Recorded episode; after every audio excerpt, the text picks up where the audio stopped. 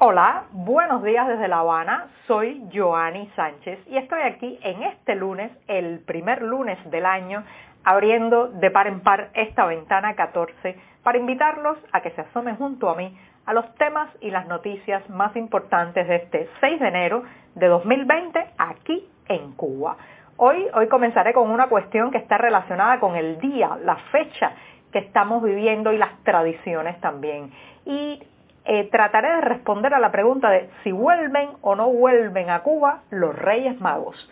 Por otro lado, para aquellos que soñamos y trabajamos por una Cuba democrática, pues tenemos que prepararnos para que el pinchazo de las estadísticas es inevitable. Y ya les daré mi opinión sobre este tema. Por otro lado, durante el fin de semana, la salida del personaje de Facundo del programa humorístico Vivir del Cuento ha seguido siendo un tema candente. Así que en este podcast trataré de acercarme al dilema que tiene este espacio humorístico de pasar a una producción independiente o seguir o seguir en la producción estatal. Y por último, enero nos regala una pausa en el calor, pero junto a el, alivio de temperaturas más bajas también, también hay que tomar algunas precauciones. Y bien, presentados ya los titulares, voy a pasar a revolver para tomarme el cafecito informativo. Ese que de lunes a viernes comparto junto a ustedes, recién colado, breve, un poco o bastante amargo, como saben que me gusta a mí, pero siempre, siempre necesario. Después de este primer sorbito del día, el primer sorbito del lunes, pues voy a pasar al primer tema, pero quería antes recordarles que pueden ampliar muchas de estas noticias y de estas cuestiones en las páginas del diario digital 14 y medio que hacemos desde dentro de Cuba. Y justamente hoy en esta isla muchas familias, especialmente las familias que tienen niños, se están despertando y siguiendo algunas de las pautas que lleva la tradición cristiana de los Reyes Magos. Como saben, bueno, se trata del día en que los tres Reyes Magos, Melchor, Gaspar y Baltasar, aparecen y pues traen ya de manera tradicional regalos a los niños. Muchos interpretan esta fecha incluso como el fin, el fin de una temporada de fiestas navideñas, de fiestas de fin de año. Y los Reyes Magos fueron una tradición bastante fuerte en Cuba, en la Cuba, eh, que hasta mediados del siglo XX especialmente, hasta eh, que en enero de 1959 tomó el poder Fidel Castro y se abrieron, se abrieron unas décadas de fuerte ateísmo, de fuerte ateísmo que poco a poco se ha ido fracturando, diluyendo eh, a partir de los años 90 en que bueno, la religión ha vuelto a irrumpir en los espacios públicos más, más por deseo popular que eh, por eh, gestos hechos desde el poder. Pero bueno, eso sería otro tema a debate. Lo cierto es que poco a poco los reyes magos han vuelto a Cuba a pesar a pesar de la ojeriza oficial y de que los periódicos oficiales cubanos critican fuertemente el renacer de esta tradición porque la consideran una tradición consumista. Eh, y en los últimos años hemos escuchado a voces y funcionarios oficiales criticar que la gente se agolpe a las afueras de las tiendas y de los mercados para intentar comprar días antes juguetes eh, golosinas y otros regalos para sus hijos, para este 6 de enero, Día de los Reyes Magos. Lo cierto es que a pesar de las críticas oficiales, a pesar de que incluso las autoridades para evitar estos excesivos gastos y estas excesivas aglomeraciones y estos excesivos alardes de consumo, como los llaman, pues han reducido mucho la venta de nuevos juguetes en los mercados. Pero sin embargo, los padres no han dejado de comprar y han arrasado este año también con todo, con las chocolatinas, con las galletas, con, con las pistolitas de agua, con las espadas, espadas de plástico, en fin, con todo. Para mí, para mí que nací en los años 70, en 1975, un año de excesos ideológicos y de excesos de ateísmo, pues los Reyes Magos venían de otra manera, ni siquiera se llamaban así. Llegaban en el mes de julio y no venían en la forma de Melchor, Gaspar y Baltasar, sino que venían en tres categorías de posibles juguetes a comprar en el mercado racionado. Bueno, había que elegir entre un juguete básico, un no básico, otro que se llamaba, si mal no recuerdo, adicional, y mi madre nos llevaba a mi hermana y a mí a hacer una larga cola desde la madrugada anterior para poder comprar esos juguetes. Ahora, ahora bueno, las tradiciones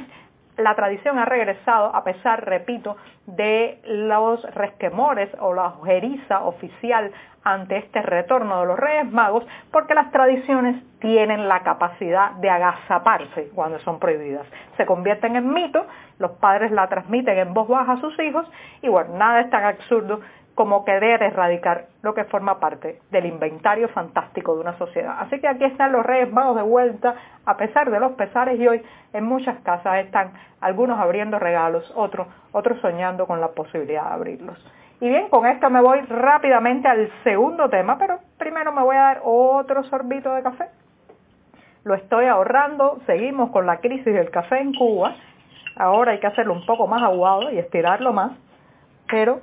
sin este segundo sorbito no podría seguir.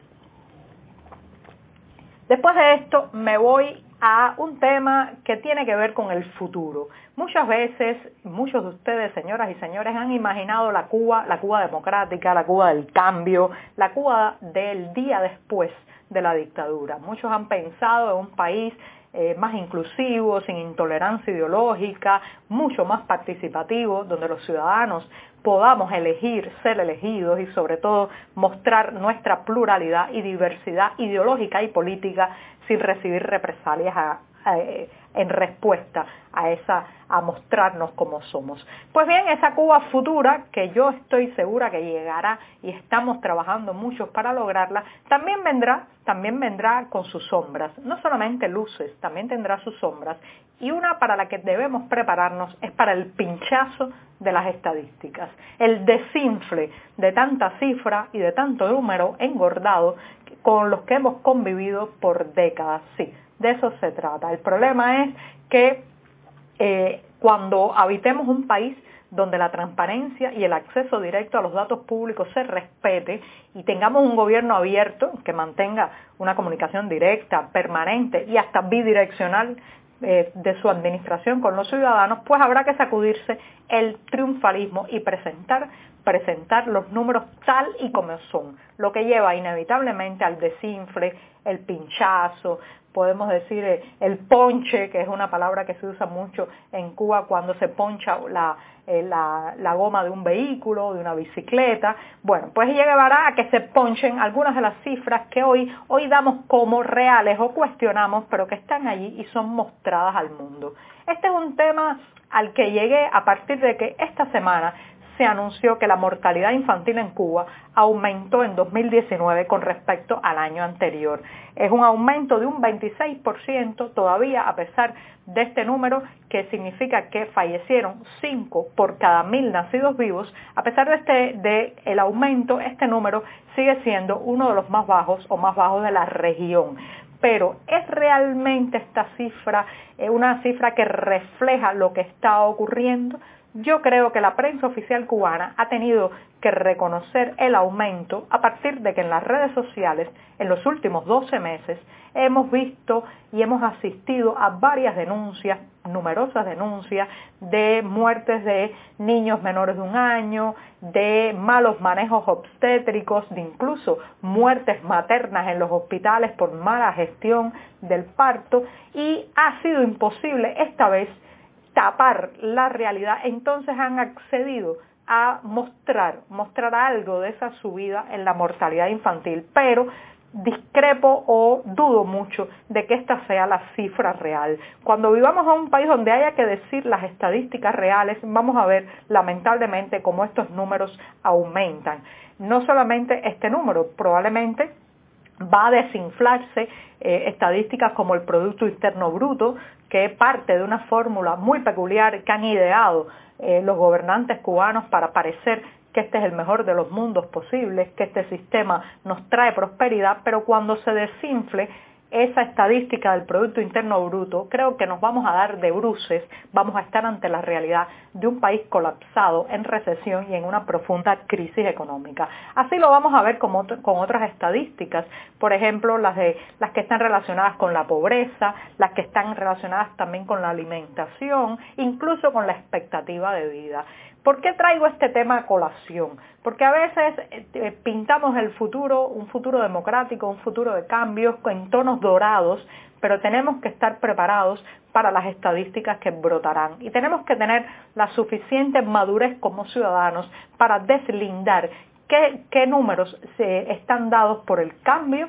y qué números son los viejos números que hemos arrastrado por décadas, pero que han sido tapados, maquillados y ocultados. Preparémonos, preparémonos para eso y no olvidemos que ahora el triunfalismo y el secretismo pueden estarnos creando en el espejo un reflejo de un país que no existe, como no sea, en la prensa oficial. Y bien, me voy al tercer tema. El fin de semana ha sido un fin de semana muy eh, muy candente alrededor de la salida del personaje de Facundo, interpretado por el actor Andy Vázquez, eh, del programa Vivir del Cuento. Los que no están al tanto del tema,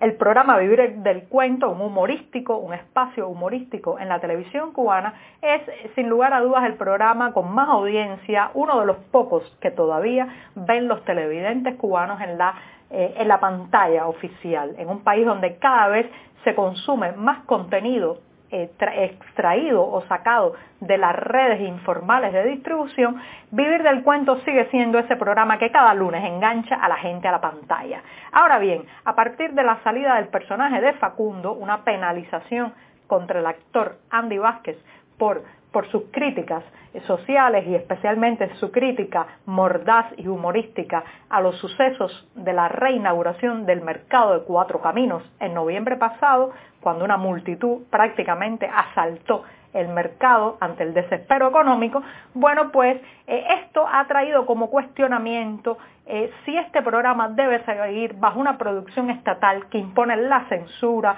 y es capaz de expulsar a un actor o debe pasar a la producción independiente. ¿Es posible? En la Cuba actual sí. Eh, vivir del cuento podría perfectamente producirse con recursos independientes, distribuirse en el paquete de contenidos, publicarse en YouTube y muy probablemente, además de más audiencia, sería desde el punto de vista económico mucho más rentable para las personas que lo hacen y para el elenco de actores. ¿Están dispuestos ellos a dar el salto? ¿Es este el momento? ¿Se permitiría el oficialismo cubano, el Instituto Cubano de Radio y Televisión, que un programa, el único programa que mantiene la audiencia en la pantalla oficial se les vaya de las manos? Bueno, esos son grandes interrogantes, pero yo creo que estamos viviendo con esto un momento de quiebre y de nacimiento y ojalá, ojalá vivir del cuento pudiera pasar a eh, pues una producción independiente y privada, porque entonces, entonces sí vamos a escuchar muchos de esos chistes que llevan